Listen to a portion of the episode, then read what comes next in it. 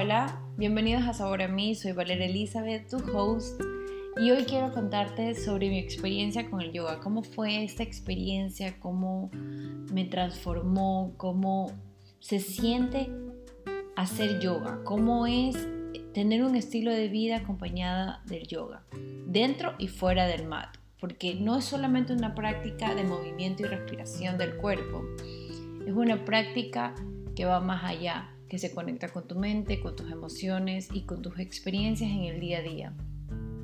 Así que me pareció ideal crear este espacio para darte mi punto de vista al respecto con los años que llevo haciendo esta práctica y lo bonito, lo bonito, porque solamente me ha dejado cosas bonitas esto de aquí. Así que bueno, listos. Primero que nada empecé yoga en un momento en el que trabajaba eh, dentro de una empresa y obviamente mis tiempos eran muy cortos, así que madrugaba para estar ahí. O sea, literalmente me levantaba súper tempranito, primera hora del día, iba a mi clase de yoga, desayunaba, eh, me alistaba para ir a trabajar, salía de la oficina y volvía a mi otra práctica porque podía en este lugar hacer dos veces al día. Entonces era lo máximo porque yo en ese momento estaba pasando por cambios de cómo encontrándome. Estaba en una relación, pero también estaba saliendo de esa misma relación.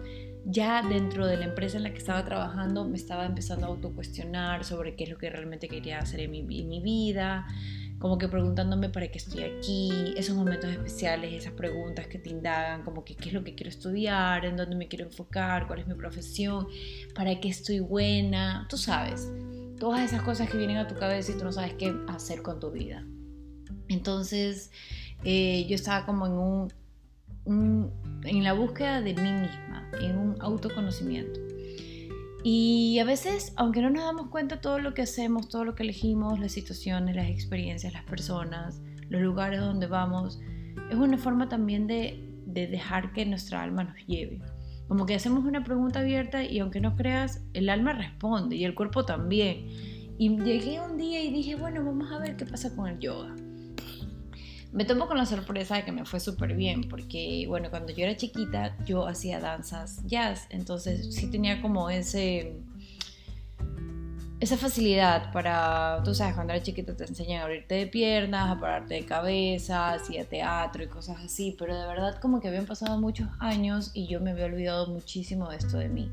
Entonces cuando yo empecé a hacer esta práctica, yo me sentí súper conectada desde el día uno, o sea, apenas empecé yo dije,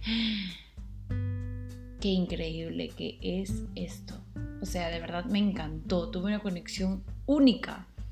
Fue una invitación tan bonita, fue una forma de escucharme, de aceptarme, de liberarme, fue una forma de decir, de verdad estoy aquí para esto, o sea, esto es lo que yo quiero. Y fue el camino de una nueva Valeria, donde empezó y me transformó y me cambió mucho mi forma de pensar. Primero que nada, en esa época de mi vida, yo de verdad que amo como soy. y me considero una persona que sí era súper impulsiva. Sigo siendo en algunos temas. Me dejo ser, ¿eh? me dejo ser porque hay cosas en las que cuando, cuando uno tiene que actuar y, y el impulso también es una forma bonita de dejar que el corazón se exprese con su verdad, sin estar pensándolo tanto. Pero también hay que tener cuidado con cómo vas a ser impulsiva, porque tampoco vas a ir por la vida digamos, alguien te hace algo y tú de una actúas como se te da la gana. O sea, hay impulsos que están bien y hay impulsos que está bueno corregirlos o ver de qué manera se puede ser mejor. Bueno, en este paso de mi vida yo me voy a otros temas, no me quiero desviar, así que enfocémonos. Eh, empecé con esa práctica y, de verdad el hecho de conectar, porque lo bonito de la práctica del yoga es que una de las cosas claves es la respiración. O sea, cada asana que tú hagas, cada posición, cada movimiento va acompañado de una respiración y exhalación. Entonces tú haces perro que mira hacia abajo, perro que mira hacia arriba, eh, posición del árbol, la cobra, eh, la gratitud, todo está desde, desde con esa visión. Entonces, al final terminas con un Shavasana, que es un momento de descanso e integración de todo lo que tú has venido haciendo. Y, muchas veces actuamos de una manera muy inconsciente, ni siquiera estamos conscientes de nuestra respiración. Así que, que cuando yo empecé a tener cada día esta práctica, empecé a ver resultados al mes, al segundo mes, al tercer mes, al año. Todo fue cambiando y comencé a tener un curso de vida, una nueva visión, me comencé a acercar, ahí fue que empezó a sanar, a crearse sanando el alma, ahí fue que empecé a conectar más con mi con nuevas certificaciones como la astrología, Theta Healing, como que fui despertando más y equilibrando mis chakras y mi energía femenina y masculina y me permití aceptar quién era. Y también permití darme el espacio de renunciar a lo que podía ser seguro, pero para crear algo que se veía, se sentía diferente, había certeza, pero no era un espacio que yo había experimentado, que era el emprender, no era un espacio que yo había conocido, que era ser maestra, que era poder enseñar, que era poder usar mi don, mi habilidad, mi potencia para poder nutrir a otras personas desde mi visión, desde mi comunicación, desde mi experiencia, desde mi historia y desde todo lo que yo había aprendido en ese tiempo. Entonces sí fue un gran salto que se dio no solo con la herramienta del yoga, sino también con la herramienta de la astrología, de la meditación, del Theta Healing y todas esas cosas que nacieron después de yo darme el permiso de aprender yoga. Y también de todas las experiencias que yo venía ya realmente creando en mi vida. Pero cuando yo te digo, ¿qué es hacer, qué es vivir con un estilo de vida de yoga dentro y fuera del mat? Como te decía, yo sí era muy impulsiva. Incluso, por ejemplo, en mi trabajo, si yo te voy a contar una historia que era muy, muy loca. El primer día que yo fui a su oficina, yo tuve una experiencia con una señora que era ingeniera. Y yo hice una llamada, parece que no sé, eran como bien especiales. Tú sabes, cuando entras a una empresa a veces te pueden ver como una competencia o tal vez les incomoda tu presencia. No sé, pueden haber muchas formas que esa persona puede tener una percepción de ti y tú ni, ni idea yo llegaba a esta empresa y simplemente me dijeron, Valeria, llama a tal ingeniera y dile a tal persona que se llamaba, se llamaba Cuenquita, y yo le digo, Cuenquita, oye, dame el código de tal cosa. ¿Qué te crees? ¿Cómo me vas a llamar así? Yo soy la ingeniera tal tal, yo soy la ingeniera Cuenquita, así que, poco me cuelgo el teléfono, yo tenía el cliente afuera. Entonces yo me sentí súper indignada, o sea, yo dije, yo estoy cumpliendo con mi trabajo, ¿cómo puede ser posible que esa persona venga, me cierre el teléfono y yo no pueda resolver la, solicitud de mi cliente aquí al frente? Entonces yo cogí, le pedí, yo como gerente, pedí una reunión para que pongan a esa señora al frente mío. Hice una reunión, me presenté con todos en la oficina, les dije, yo soy Valeria Elizabeth Chavarría Zavala, eh, vengo acá a contribuir, a colaborar dentro de esto aquí hice una llamada y me parece muy mal de tu parte que tú hayas, me hayas actuado de esta manera. Así que la próxima pido a todos que me aprendan a respetar. Yo era como que muy imponente. Pero no me parece mal, hasta el día de hoy son una de las cosas de las que me siento orgullosa porque creo que la comunicación es ser realmente tú, o sea, poder expresar qué te funciona, quién eres, qué no. Pero sé que hay formas. Incluso, sabes, yo no fui nada, nada malcriada, pero sí tuve que dejar en claro quién era y, por, y, que, y, que no quería que vuelva a pasar esto, porque es una forma de también poner tus sanos límites. Así que me siento muy orgullosa de esa decisión que tomé. Pero, bueno, si era como que, o sea, como que si me dices algo yo te respondo, me explico, como que no me importaba si eres el rector del colegio, si eres la una señora mayor de edad no, o sea, tengo respeto con las personas, pero tampoco me voy a dejar faltar el respeto a mí y tampoco voy a crear un mal ambiente si dejo callar mi esencia. O sea, hay que dejar ciertas cosas claras. Entonces, en este caso, bueno, sí fui como así. El yoga sí me enseñó a aprender a respirar antes de actuar.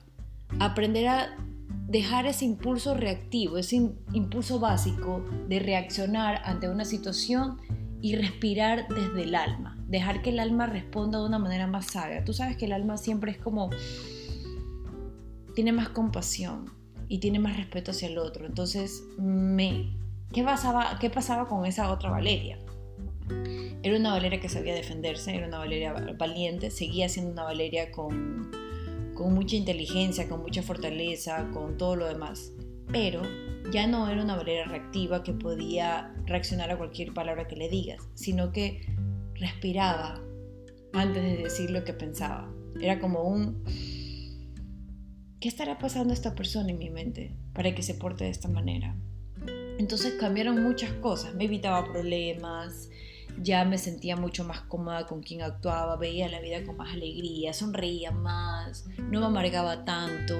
Entonces empecé a agradecer cada movimiento que hacía, o sea, como que sentía que cuando yo era flexible con mi cuerpo, mi mente se ponía flexible y por lo tanto mis situaciones tenían como más, eran más amplias, o sea, como que mientras más yo estiraba mi cuerpo, más mi respiración se alargaba, más sostenía esa respiración en mi cuerpo, más oxigenaba mi cerebro, más conciencia traía hacia cada posición en el mat. Yo fuera del mat, en el día a día, en cualquier experiencia que tenía, era una forma distinta de actuar, era una forma distinta de caminar, una forma distinta de responder. Y eso me ayudaba a crear una mejor relación de mí misma, como también una relación mejor, una mejor relación con mis compañeros de trabajo, con mi familia, con mis parejas, con mis amigas, con el entorno. O sea, de verdad podía tener algo que me hacía sentir, al menos a mí, mejor. Y para mí eso era más que suficiente, porque siempre como te sientas tú es lo que vale la pena y la gloria. A la final eso es lo único que importa. ¿Quién eres tú y qué te está dejando y cómo te está nutriendo a ti?